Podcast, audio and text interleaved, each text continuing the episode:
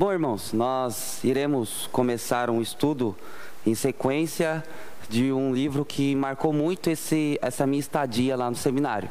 Não sei quem já ouviu falar desse livro, Crer é Também Pensar, do John Stott.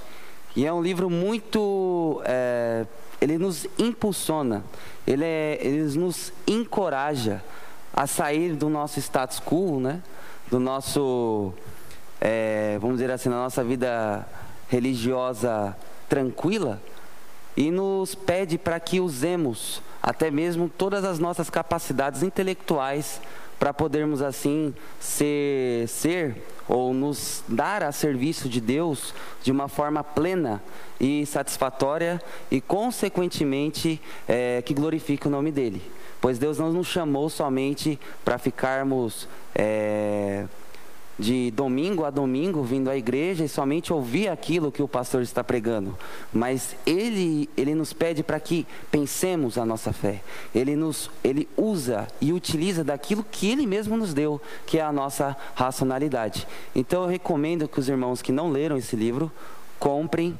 É baratinho na Amazon tá 20 reais e, e, é um livro bastante encorajador. Em, em, duas horas você consegue ler esse livro, tem poucas páginas. E nós iremos tratar na nossa escola dominical esse assunto tão importante, pois a nossa fé está sendo atacada. E como nós, como pessoas que têm a verdade em, em nossas mãos, podemos utilizá-la de uma forma que, que consiga realmente é, defender aquilo que nós cremos, né?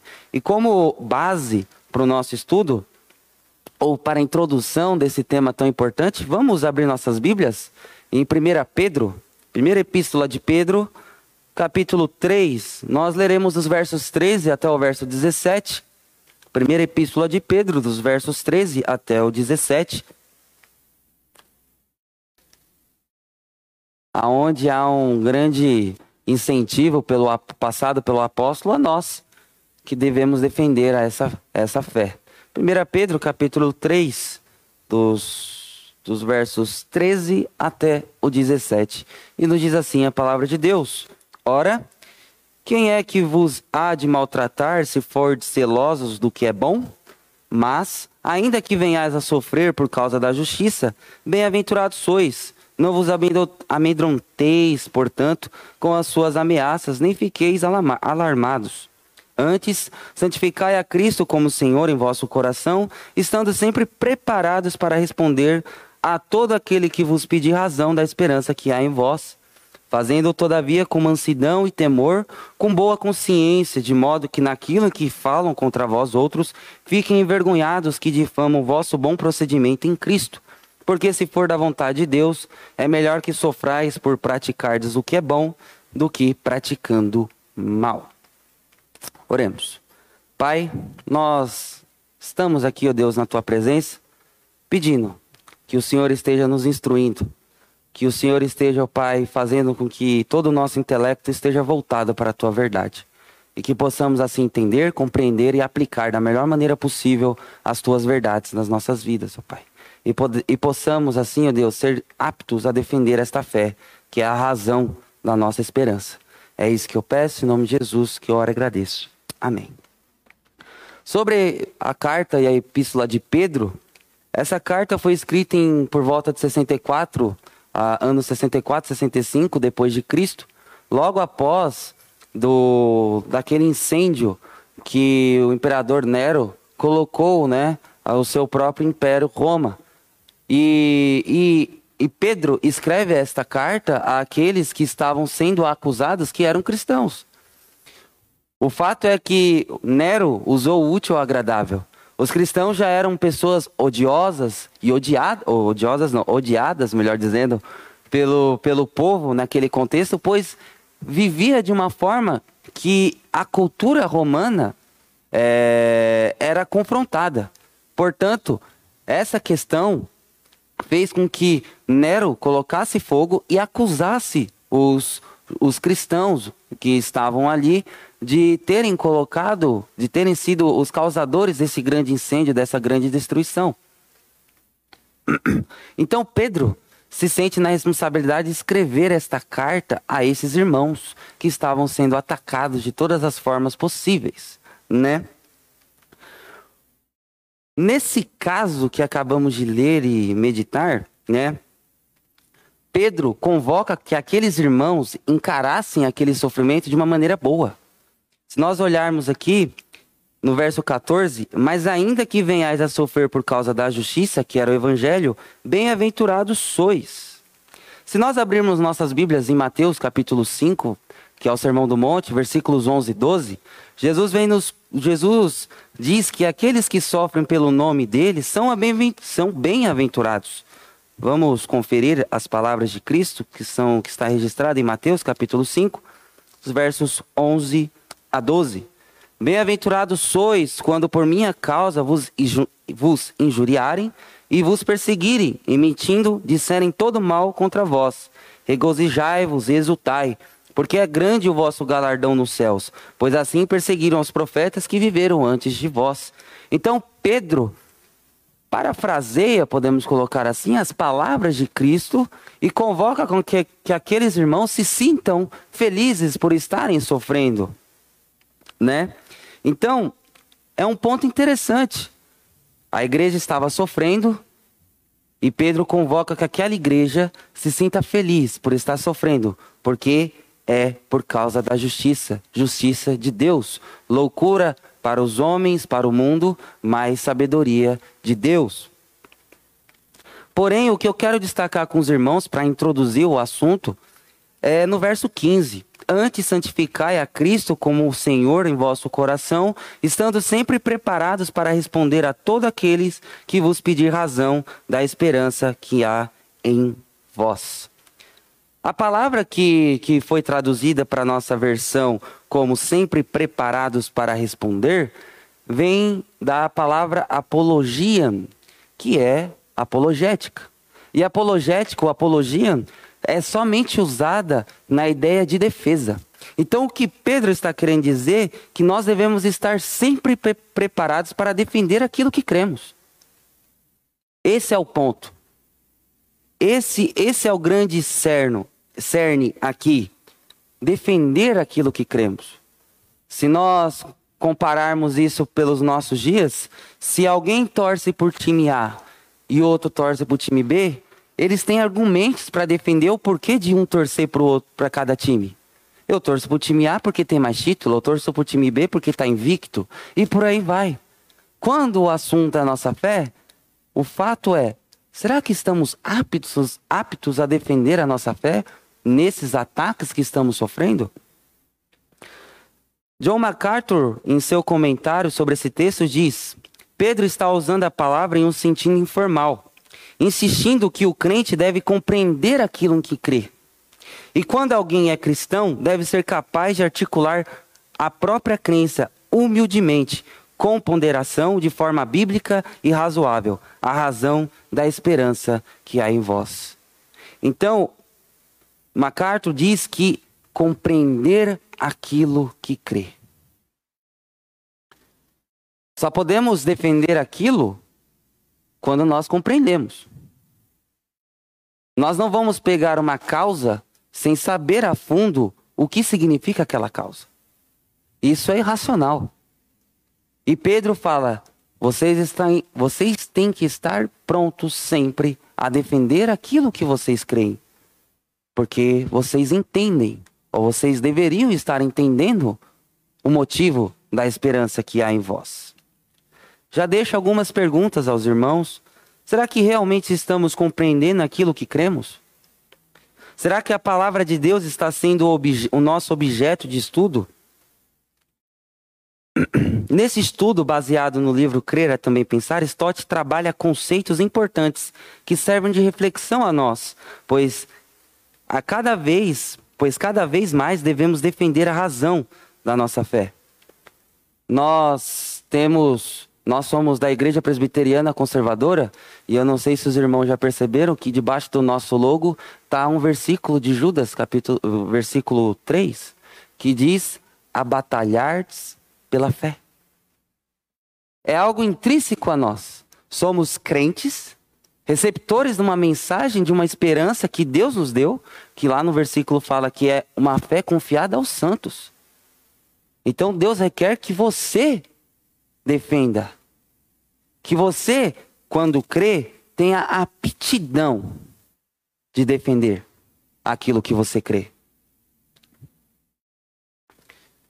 Então é importante que os que nós inseridos nessa nessa sociedade tão subjetiva tenhamos a capacidade de defender essa verdade tão absoluta em nossas vidas.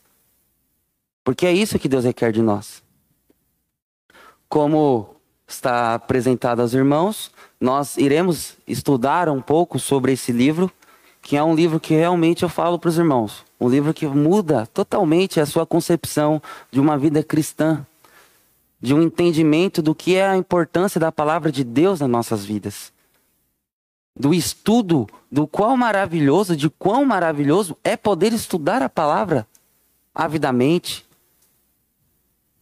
Não é somente porque eu sou seminarista, eu tenho esse encargo, ou porque o reverendo Sandoval é o pastor da igreja, ele tem essa responsabilidade. Não, é todos. O chamado é todos. Eu não sou melhor do que ninguém. Mas a verdade é, devemos estar sempre aptos a defender esta fé, a batalhar por ela. É, a revista Christianity Today, ele, ela diz, argumenta sobre esse livro. Em crer é também pensar, John Stott deixa claro o lugar indispensável da mente e da capacidade intelectual da vida cristã. É indispensável.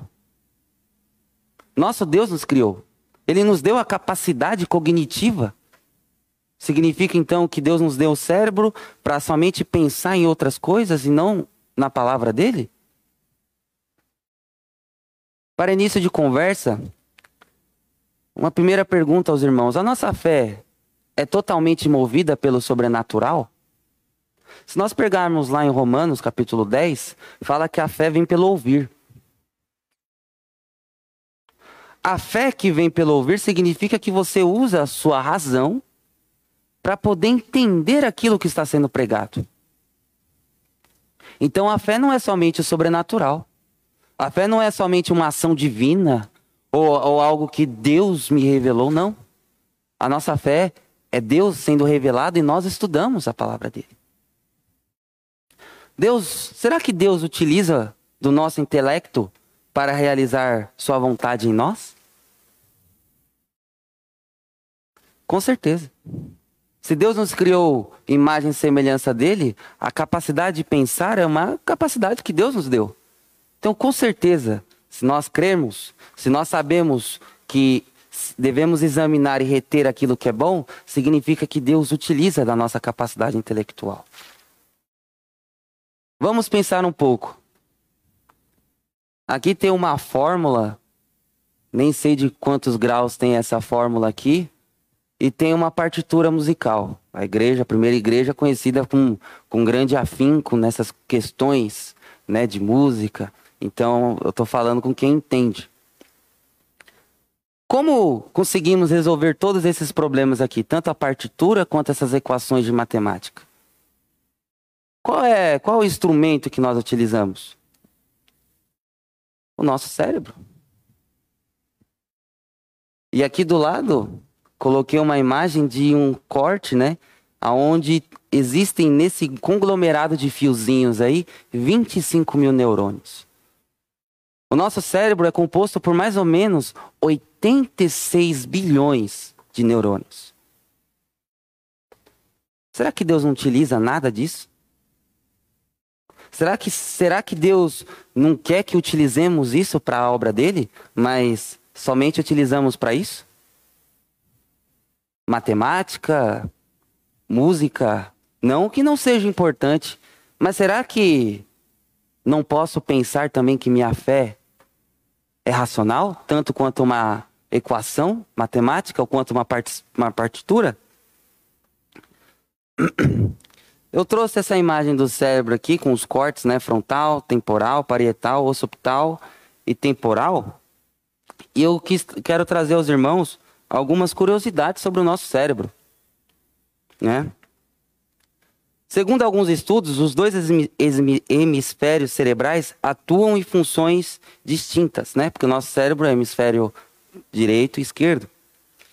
O hemisfério esquerdo, por exemplo, na maioria das vezes está ligado à linguagem, realização de cálculos, algumas memórias, resoluções de problemas e fala.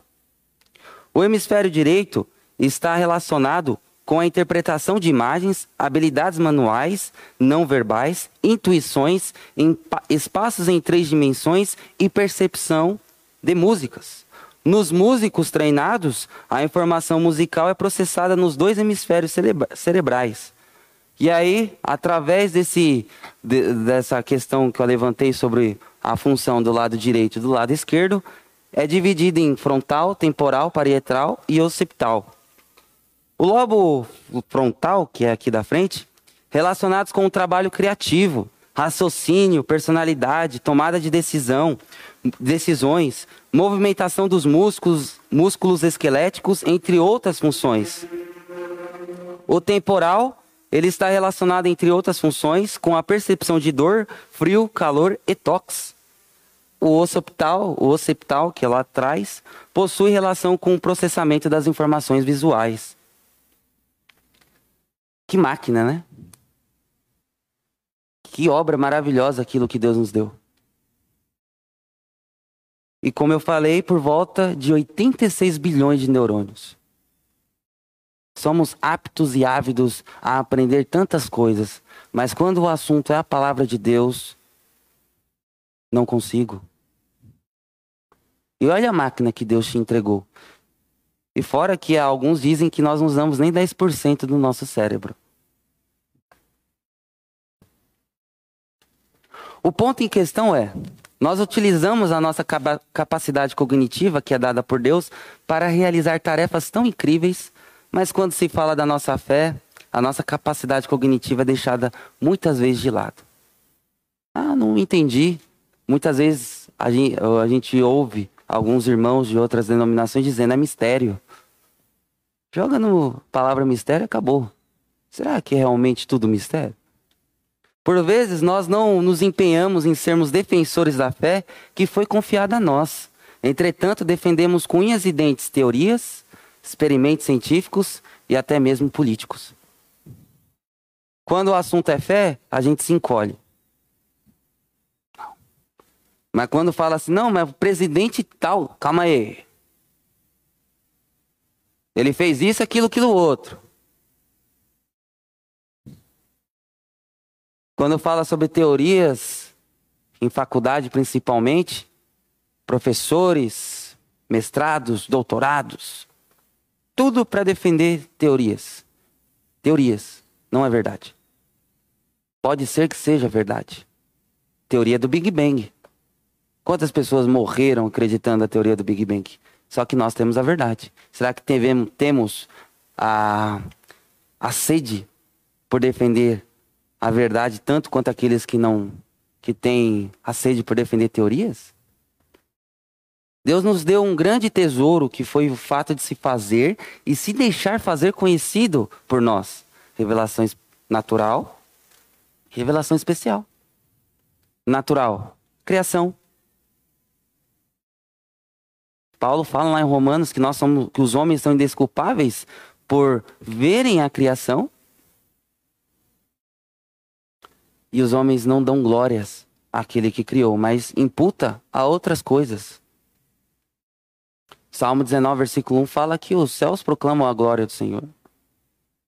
E a revelação especial, que é a palavra do Senhor. Vamos abrir lá nossas Bíblias em 1 Coríntios, capítulo 2.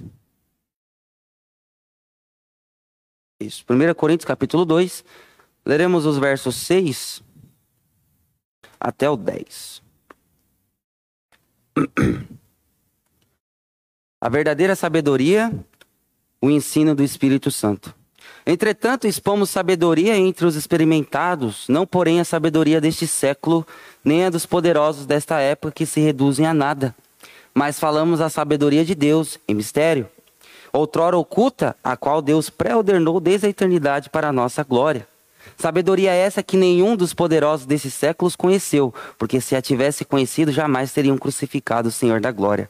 Mas como está escrito, nem olhos viram, nem ouvidos ouviram, nem jamais penetrou em coração humano o que Deus tem preparado para aqueles que o amam.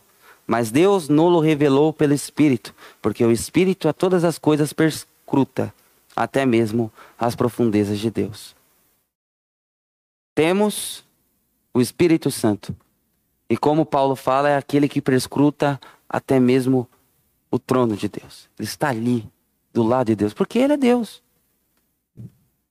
E como Paulo fala, não a sabedoria do mundo, mas uma sabedoria que estava, que está escondida para o mundo e revelada àqueles pelo Espírito Santo. Então é muito bom poder conhecer a Deus. E é engraçado que Deus, ele se faz conhecido e ele dá um intérprete. Fala assim, ó, eu sei que você não vai compreender muita coisa, mas eu estou dando o intérprete. Aquele que nos momentos cruciais vai fazer você lembrar de verdades importantes da sua vida. Deus trabalha com um todo. Queremos abordar o tema de equilibrar a razão com a nossa fé, evidenciando que uma não anula a outra. Somos seres racionais, por qual razão a nossa fé também não seria? A palavra de Deus, como Paulo fala em Coríntios, é loucura para alguns, mas sabedoria. Uma sabedoria que deixa a sabedoria do mundo como nada. O foco é trabalhar este livro para elucidar dúvidas e sermos capazes de conhecer o real motivo da nossa fé. Esse é o propósito. Stott nos apresenta que devemos realmente querer entender, buscar o verdadeiro conhecimento pois só podemos defender aquilo que nós cremos, aquilo que nós temos como uma verdade absoluta em nossas vidas. Texto que colocamos, né, estando, estando sempre prontos a dar a razão de sua esperança. Esse deve ser nosso foco. Estarmos prontos, né? Uma apresentação rápida de John Stott, ele já é falecido, né? Foi teólogo, escritor e evangelista foi pastor em Londres na igreja All Souls Church, capelão da Rainha da Inglaterra e fundador do Instituto Contemporâneo do, Cristian, é, do, do Cristianismo, da Cristandade, não sei. Foi indicado pela revista Time como uma das personalidades mais influentes do mundo. Ou seja, ele não era qualquer um. A revista Time não é uma revista evangélica, é uma revista secular. Para ele ser notado pela revista Time significa que era um homem que sabia dosar. A questão de defesa. Ele era um apologista também, esqueci de colocar, né? Escreveu mais de 40 livros, sendo que um deles nós estudamos na mocidade, acho que uns dois anos atrás, que é o Discípulo Radical, que ele vem tratar sobre assuntos muito importantes também, né? Primeiro ponto que ele aborda no capítulo que nós estamos estudando, que é o primeiro capítulo, nós lógico que não faz, iremos fazer a leitura, mas eu queria trazer a ideia para os irmãos, é o cristianismo tolo. Que é o cristianismo que, ah, eu tô aí, sabe, eu deixo a vida me levar. O risco vem de não saber o que você está fazendo. Quem falou isso foi esse homem aí, ó.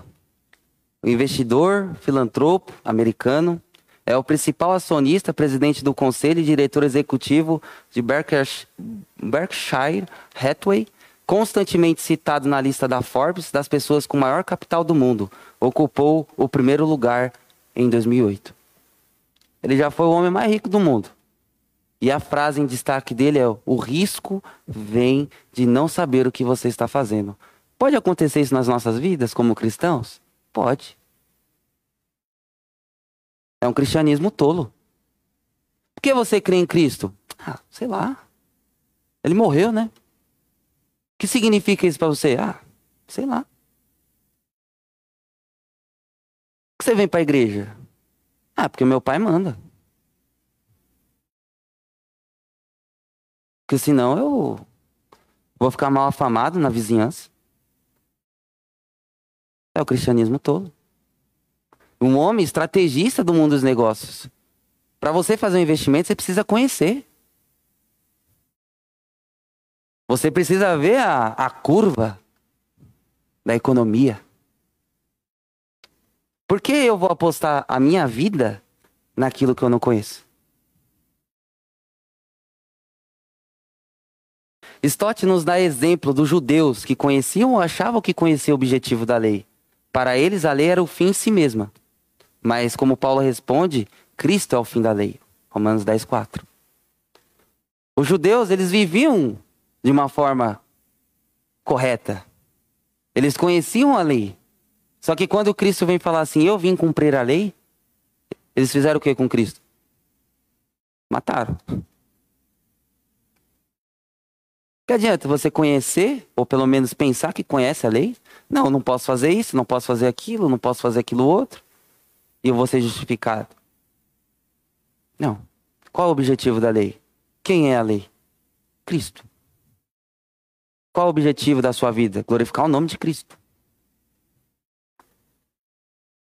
A religião nos deve fazer enxergar o que ela significa.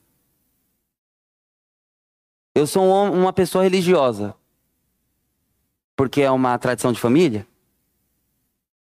Não é assim que funciona com Deus. Você tem que ser religioso porque você crê naquilo que Deus fez na sua vida. Devemos buscar o que realmente ela significa. A ideia do que é símbolo e significado. Isso aí são o quê? São símbolos. Mas quais são os significados dela?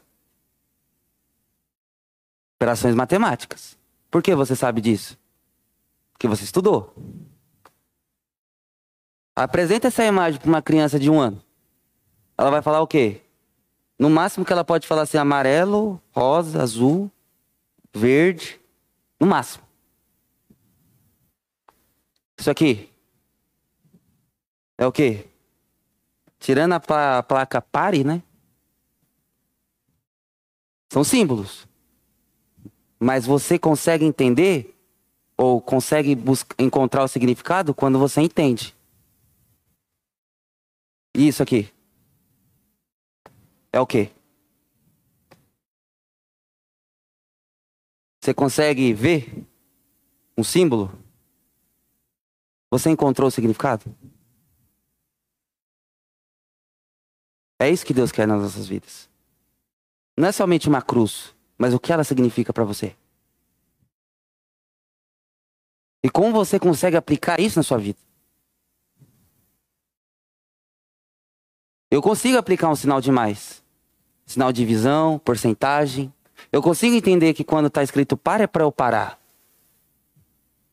Por que eu não consigo aplicar as verdades do Evangelho na minha vida?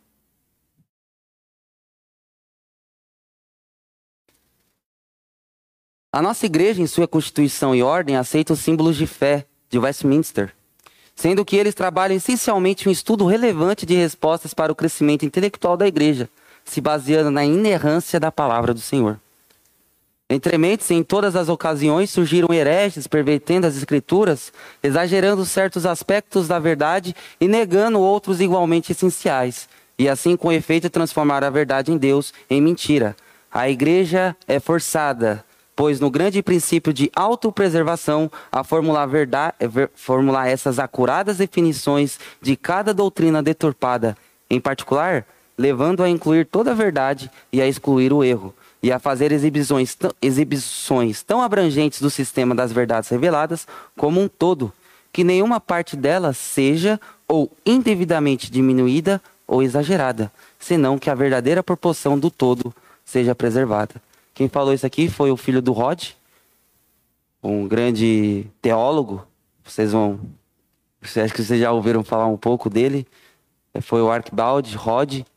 E ele comentando sobre a confissão de, West, de fé de Westminster, ele trabalha isso. Ele diz que não é a opção da igreja. Ele diz que não é algo que a igreja, se quiser fazer, pode fazer. A igreja é forçada.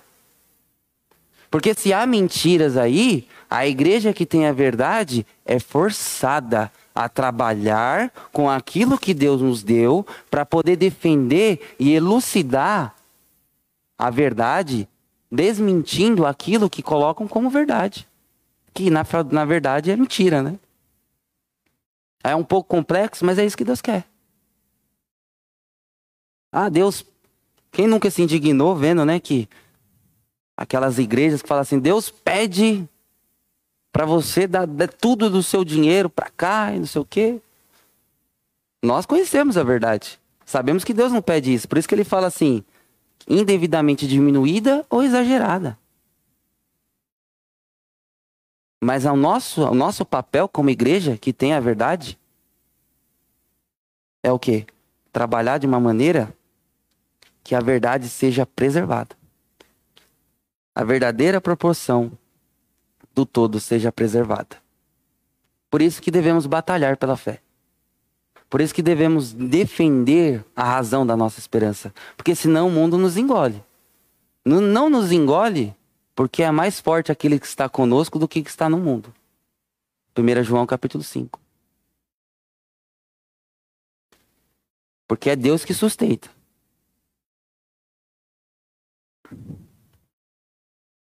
Depois de falar sobre o cristianismo tolo, aquele cristianismo sem, sem conhecimento aprofundado, sem um, um conhecimento de realmente querer conhecer o significado da religião e da nossa fé, Stott trabalha com outro, um outro tipo de, de Nietzsche chamado os católicos, né? Todo mundo sabe quem são os católicos, né? Mas o que Stott ressalta sobre os católicos é visam o ritual como importante. Mas qual o objetivo deste ato? Qual a sua importância? Quem nunca teve algum amigo católico, algum conhecido que falou assim: "Eu vou na missa". Aí você olha a vida da pessoa durante a semana toda, fala assim: a pessoa vai na missa ainda. Por que ela vai na missa? Porque para ela o fato de ela estar tá lá é mais importante do que realmente entender o que está sendo falado, possivelmente seja a palavra de Deus, nunca participei de uma missa, e aplicar na sua vida. Para ela, o mais importante é que os vizinhos não fiquem falando, ó lá, você viu? Não foi na missa. Stott destaca o seguinte: Observa-se que o cerimonial aparente não deve ser desprezado quando se trata de uma expressão clara e decorosa da verdade bíblica. Se a igreja se reúne e não fala da palavra de Deus, é melhor que cada um fique na sua casa. É isso que Stott está querendo dizer. Qual o objetivo de a gente estar aqui? É falar da palavra do Senhor estudar aquilo que, que é passado por Deus, através da sua revelação especial a nós. Esse é o grande objetivo, esse é o enfoque da nossa vida. Se por acaso a gente está aqui para, vamos fazer um culto temático para não sei o que, não sei o que. Não. Deus não pede para fazer culto temático sobre o. Não. Ele pede: se reúnam, falem de mim, leiam sobre mim. Não somente aqui, mas em todos os momentos da sua vida. O perigo do ritual é que facilmente se degenera em um ritualismo. Ou seja, numa mera celebração em que, em que a cerimônia se torna um fim em si mesma, um substituto sem significado ao culto racional. É aquilo que eu falei. Ah, vamos para a igreja. Ah, por que você vai para a igreja? Ah, porque, sei lá, se eu não for, meu pai me bate. Se eu não for, mulher vai ficar brava comigo. E entre outras desculpas. Se eu não for, Deus, vai me, Deus não vai me abençoar. Pelo amor de Deus. Não é isso que você vem para a igreja, não. Não é o propósito. Só que Stott fala assim: significado do culto racional. O que é um culto racional? Depois a gente volta aqui. Romanos capítulo 12, vamos ler os versículos 1 e 2.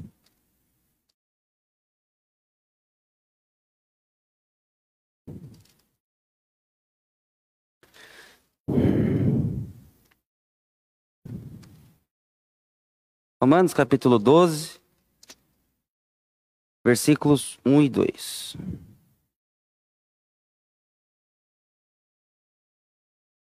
E nos diz assim: Rogo-vos, pois, irmãos, pelas misericórdias de Deus, que apresenteis o vosso corpo por sacrifício vivo, santo e agradável, a Deus, que é vosso culto racional. E não vos conformeis com este século, mas transformai-vos pela renovação da vossa mente, para que experimenteis qual seja boa, agradável e perfeita vontade de Deus. É importante ressaltar que esse capítulo 12 de Romanos, como já muitas vezes explanado por muitos pastores, é uma dobradiça. Até o capítulo 11, é, Paulo trabalha com aquela igreja que ele, é, que ele não fundou essa igreja, deixar bem claro. Paulo ele iria passar por Roma para ir à Espanha, que era o grande objetivo dele. E para isso, Paulo encaminha uma carta é, para fazer um link para aquela igreja que foi formada ali pelo, por, por, por alguns irmãos. E Paulo, do capítulo 1 até o capítulo 11, trabalha a ideia teológica do Evangelho. Né? Como assim? Do capítulo 1 até o capítulo 3, ele fala da condenação de todos os seres humanos, tanto judeus como gentios. Do capítulo 3 até o capítulo 5, aborda como Deus justifica gratuitamente tanto judeus como gentios mediante a fé em Cristo Jesus. Do capítulo 6 até o 8, expõe como unidos a Cristo, judeus e gentios podem viver uma vida de santificação, sendo libertos do poder do pecado e da condenação da lei. Dos 9 ao 11, ele trata da posição do papel da nação de Israel no plano de Deus. E do 12 em diante, ele diz ele coloca em prática tudo aquilo que ele já falou nos capítulos anteriores.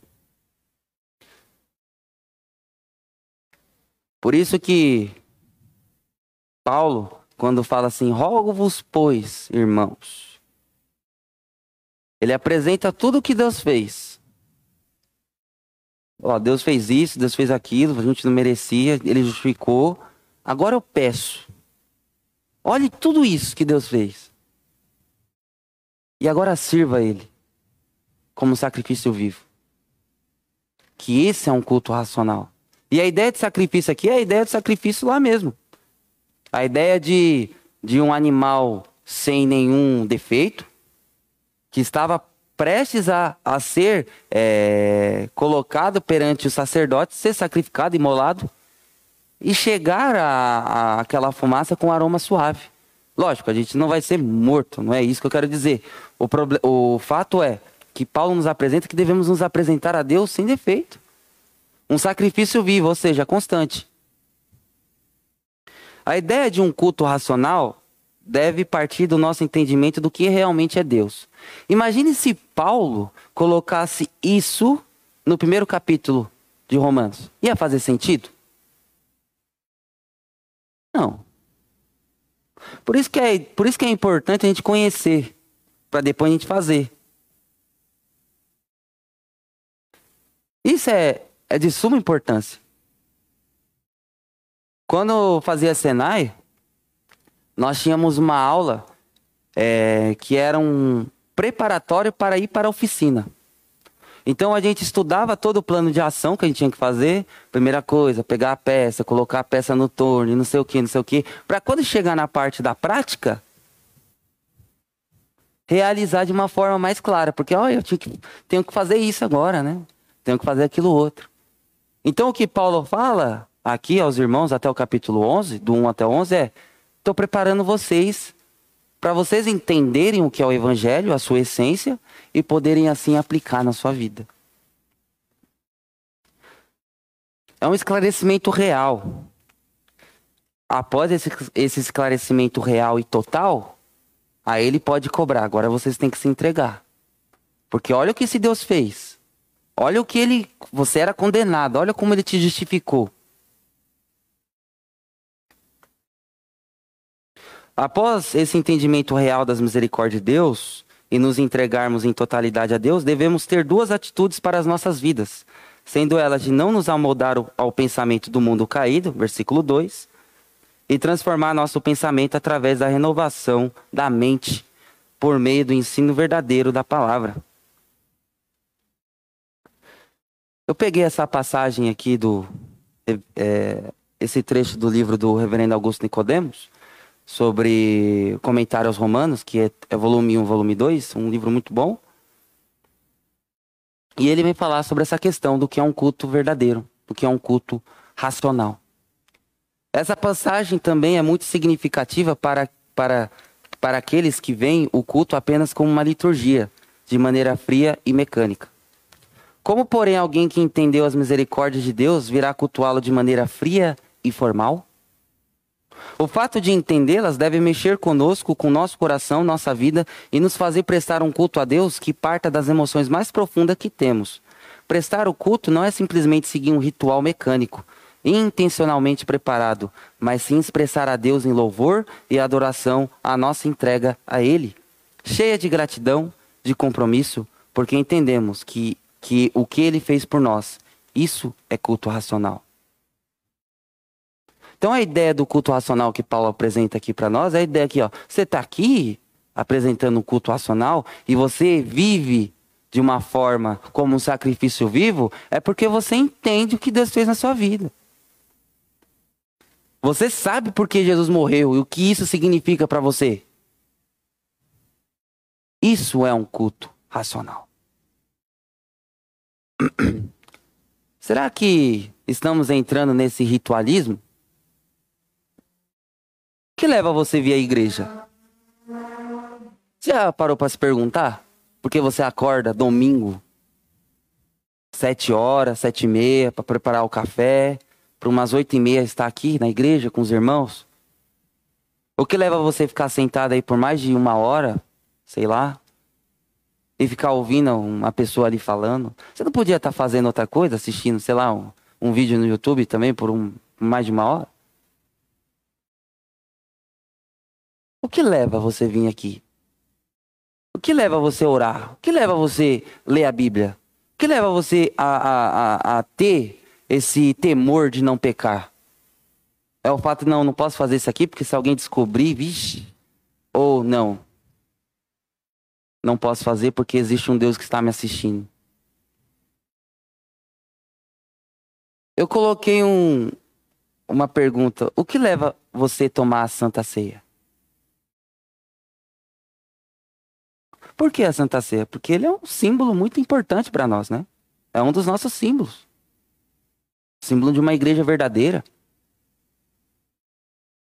Mas se você vem para cá tomar a Santa Ceia, ouvir toda aquela ministração que o reverendo Sandoval faz e não tem nenhuma implicação na sua vida, isso não se torna um símbolo com um significado para você, se torna um ritual. Sabe aquele que você marca na agenda, fala, oh, primeiro domingo do mês, preciso ir para a igreja. Ah, culto à noite vai ter Santa Ceia. Vou lá para a igreja assistir, porque eu, eu preciso tomar Santa Ceia. Porque se eu não tomar Santa Ceia, vão ficar falando mal de mim. Se eu não tomar Santa Ceia, não vou ser abençoado. Como se a Santa Ceia tivesse poder, né? Não é a Santa Ceia que tem o poder, mas o que ela significa? O que ela significa? No dia em que Cristo foi traído, ele pegou o pão, partiu e falou assim: Tomai, comei. Pois este é o meu corpo. O sangue vertido na cruz, que é o sangue na nova aliança. Esse é o verdadeiro significado. Não um ritual onde tem uma bisnaguinha ali cortada em cubinho que cada um come, um suco de uva. Não. A ideia é outra. Por isso que é importante conhecer.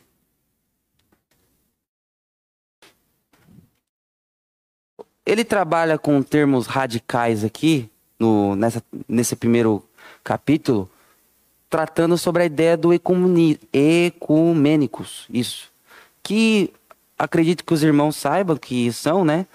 Que é aquela ideia de que todas as igrejas devem ser unidas e que ficou muito forte aí nas décadas de 60 da vida. Então, o fato é que a Igreja Católica é uma grande representante, né? A Igreja Católica Romana é uma grande representante desse movimento ecumênico. Porém, o que o que o Stott coloca é o fato do desvio do foco. Há muitas pessoas que pensam que estar com Cristo ou viver da forma correta é fazer bastante obras sociais. Os ecumênicos, eles acreditam isso, que tem que ter tudo uma igualdade, uma, uma ética social muito forte. Sendo que não é isso que Deus pede de nós. Trabalhar com conceitos éticos, corretos, coerentes com a sociedade é algo que Deus quer de nós, mas não é o objetivo final. O objetivo de você pagar seu imposto e você não ficar com o nome sujo no SPC Serasa é o testemunho que você tem que dar de Cristo. O testemunho que você tem que fazer de quando pegar algo emprestado devolver inteiro é o testemunho de você ser um cristão. Testemunho de você não falar mentira, testemunho de você não falar palavrão. É o fato de você ser cristão. A ideia de não se amoldar com o pensamento. O culto racional. Então, a ideia o que Stott nos apresenta do grande problema, né? O grande problema que ele nos apresenta é esse. Defender ética social, igualdade para todos é legal, é importante, mas não é o não é o fim. O objetivo é você viver de inconformidade com a lei do Senhor. Se o mundo vivesse como a palavra de Deus pede, não haveria tanta intolerância, não haveria a questão de racismo, porque todos iriam entender o que é a verdade. Mas não é assim que funciona, né? E um outro grande caso, ou grande problema que ele, que ele aplica é a ideia da doutrina. O que uma igreja católica tem a ver com uma, uma, uma religião afro? Tudo bem que eles colocam os santos ali, quase da mesma patente ali e tal. Mas a forma de cultuar é diferente. Imagine você tentar, uh, simples, Torre de Babel. É isso que o ecumenismo está tentando fazer. Está tentando construir uma torre, só que ninguém se entende. Para se entender, tem que ter uma questão, uma, uma fundamentação, uma base, um alicerce. Qual é o nosso alicerce? A nossa Constituição e ordem fala que a nossa, o nosso alicerce é a palavra de Deus, que ele é o padrão que devemos seguir.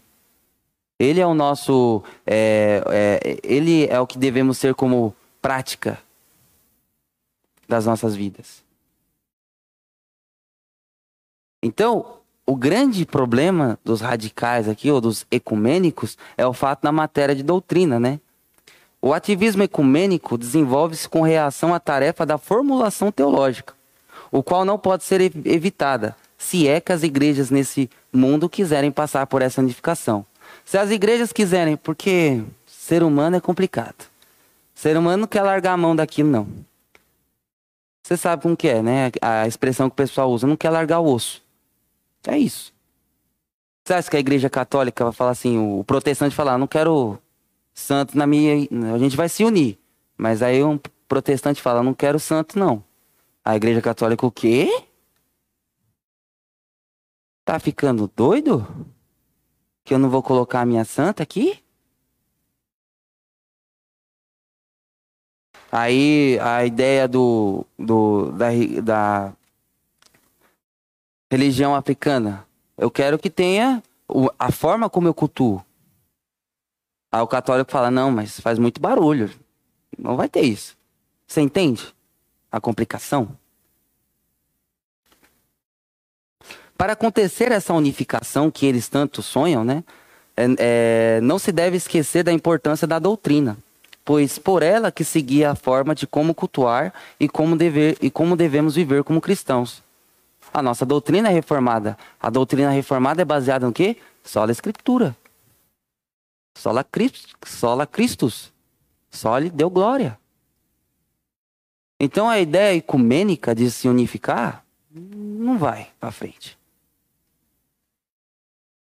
Aí chegamos agora nos pentecostais e nos neopentecostais que ele trabalha por último nesse primeiro capítulo. O anti-intelectualismo é declarado. É a ideia do mistério. Ah, mas a palavra de Deus tá. Que palavra de Deus? Deus revela no momento. Oxe, eu vou ficar pensando no versículo? No momento Deus dá a palavra. O sentir é mais importante do que saber. pastor pode vir aqui preparar 10 horas de sermão, sabe? Ficar 10 horas por dia, até domingo, trabalhando no sermão. Aí traz aquela palavra, palavra maravilhosa. O irmão chega ali na frente e fala assim: Pastor, senti nada não. Palavra não falou comigo. Não é isso que Deus pede. A religião é uma o cristianismo é uma constância, não é uma ideia de senti sentimento. Vai ter dia que você vai estar aqui na igreja, você vai estar mal-humorado. O irmão vai falar bom dia para você, você vai fazer assim. Vai ter dia que você vai estar muito feliz, vai falar bom dia até para os bancos. Como eu vou pegar a palavra de Deus, que é uma palavra absoluta, e tentar transferir para a ideia do sentimentalismo? Do sentir é mais importante. Isso equivale a pôr nossa experiência subjetiva acima da verdade de Deus revelada.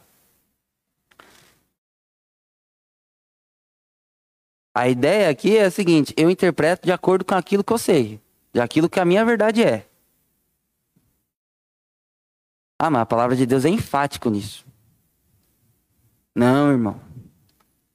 Que naquele momento lá, o povo estava vivendo assim, e não sei o quê. Não há uma subjetividade. Deus é claro naquilo que Ele quer que façamos.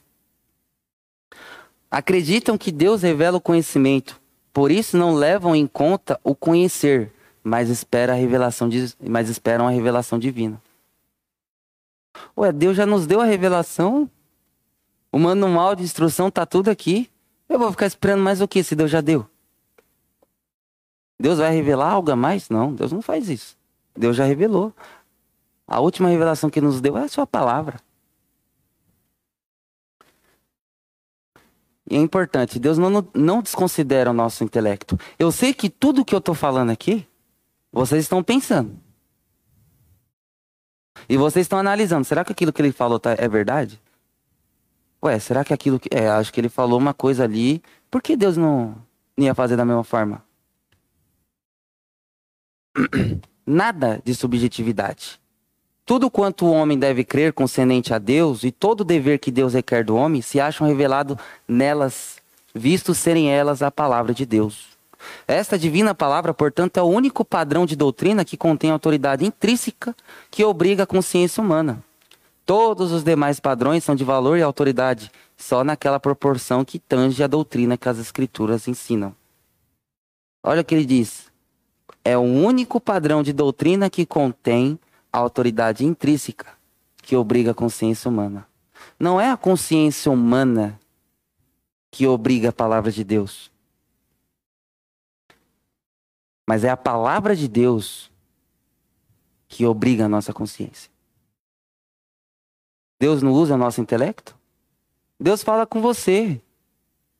E aí você tem que, o próprio Paulo fala assim, examinar e tudo e ver de aquilo que é bom. O breve catecismo trata com relativa brevidade os meios de salvação. Fala a importância do culto e das ordenanças ao expor o segundo mandamento, o segundo mandamento. Lista também com meios a palavra, especialmente a pregação, os sacramentos e a oração. O catecismo é também mais específico a respeito das ordenanças de Deus. É isso que significa a palavra de Deus. Ela é específica. Aqui, o Gerhard Voss, ele vem tratar sobre a ideia do breve catecismo e do catecismo maior de Westminster, que são estudos alicerçados na palavra de Deus. Não obstante, enquanto que as escrituras são de Deus, a compreensão delas pertence aos homens. Os homens devem interpretar cada parte específica das escrituras separadamente, fazendo o melhor uso da, da possível de sua capacidade. Então, combinar tudo que as escrituras ensinam sobre cada tema num todo consistente. E então, adaptar seus ensinos aos diferentes temas em muita, mútua consistência com partes de um harmonioso sistema. A palavra de Deus é um sistema harmonioso. Quem trabalha com TI adora ver um sistema de mainframe, tudo bonitinho. A palavra de Deus é o maior mainframe que existe do mundo. E o teu cérebro é capaz de interpretar. Não obstante, enquanto que as escrituras são de Deus, a compreensão delas pertencem aos homens.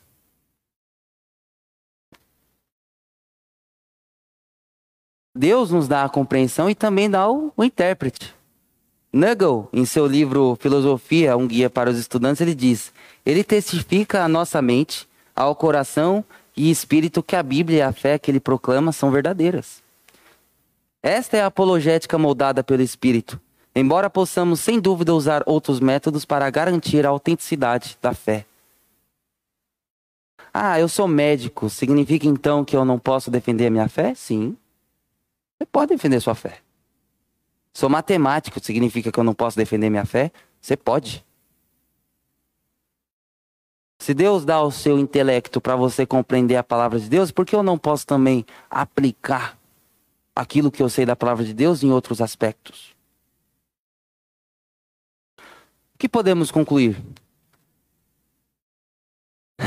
Sintomas de um anti-intelectualismo é, como Stott diz, são válvulas de escape para fugir à responsabilidade dada por Deus do uso cristão de nossas mentes. Eu não estou falando aqui de prova. Eu não estou falando aqui de você fazer um projeto de arquitetônico. Não, eu estou falando da palavra de Deus. Deus pede que usemos a nossa mente para interpretar a palavra de Deus. Só uma curiosidade, o catecismo maior de Westminster, ele era para ser dado, ele tinha o intuito de ser dado como aula de escola dominical e pregação do culto noturno. E o breve catecismo, que é o menor, tinha como objetivo ensinar as crianças. E hoje em dia a gente olha assim, vamos, vamos estudar o breve catecismo para a classe de adulto e fala, vixe, nossa, tanta referência bíblica. Isso é preguiça intelectual. E o anti-intelectualismo que Deus condena é isso que o Stott fala. É válvula de escape para fugir da responsabilidade do uso da nossa mente. Observamos que a questão da nossa fé deve ser ampliada não somente por ter a certeza de crer, mas por nossa racionalidade. Devemos conhecer o nosso Deus e buscar meios de defender a nossa fé, pois assim poderemos pregar a verdade, sendo ela verdade para as nossas vidas. É redundante, mas é importante ter essa, essa ideia. Pregar a verdade, tendo essa verdade nas nossas vidas. Quando você pede informação, quando você está perdido, você crê que aquela pessoa conheça. E quando alguém chegar pedindo, falando assim, me dê motivo da sua fé. É. Ah, Mas se você falar do filme dos Vingadores, tem um roteiro todinho na mente. Por que a gente utiliza a nossa mente para isso e para o que é importante não?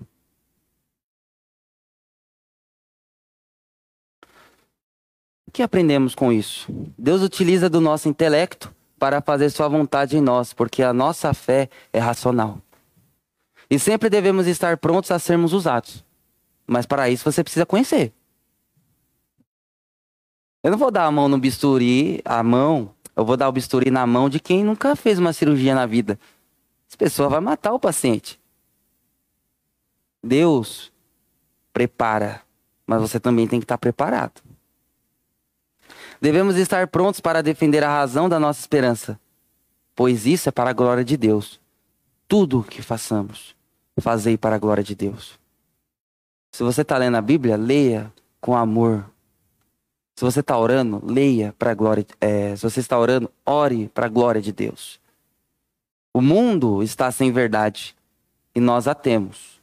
Portanto, devemos batalhar por esta fé que foi dada a nós. São pontos relevantes que tratamos no primeiro capítulo. No segundo capítulo que nós iremos que nós iremos ver no, no, no domingo, no próximo domingo, nós iremos o dever de usar a nossa mente. Isso aqui ele fala, ele apresenta os motivos, ele apresenta aquelas pessoas ou aqueles movimentos que não usam, seus pontos fracos, sempre implicando na nossa responsabilidade de usar a nossa mente. Que Deus assim possa nos abençoar e que possamos realmente entender a questão de poder usar a mente da melhor forma possível. Não somente para as coisas. Não estou falando que trabalho de escola, trabalho de faculdade não seja importante. Mas da mesma forma que você se doa ao máximo para fazer esse tipo de trabalho, dois também querer conhecer essa verdade. A ideia do símbolo e significado. O que Cristo significa para você? Ele não é somente um cara legal, mas ele é o Senhor dos Senhores. Um, um filho de Deus unigênito que morreu por sua culpa, pelo seu pecado. Que isso seja vivo em nossas vidas. Deus usa, sim, a nossa mente. Crer é também pensar.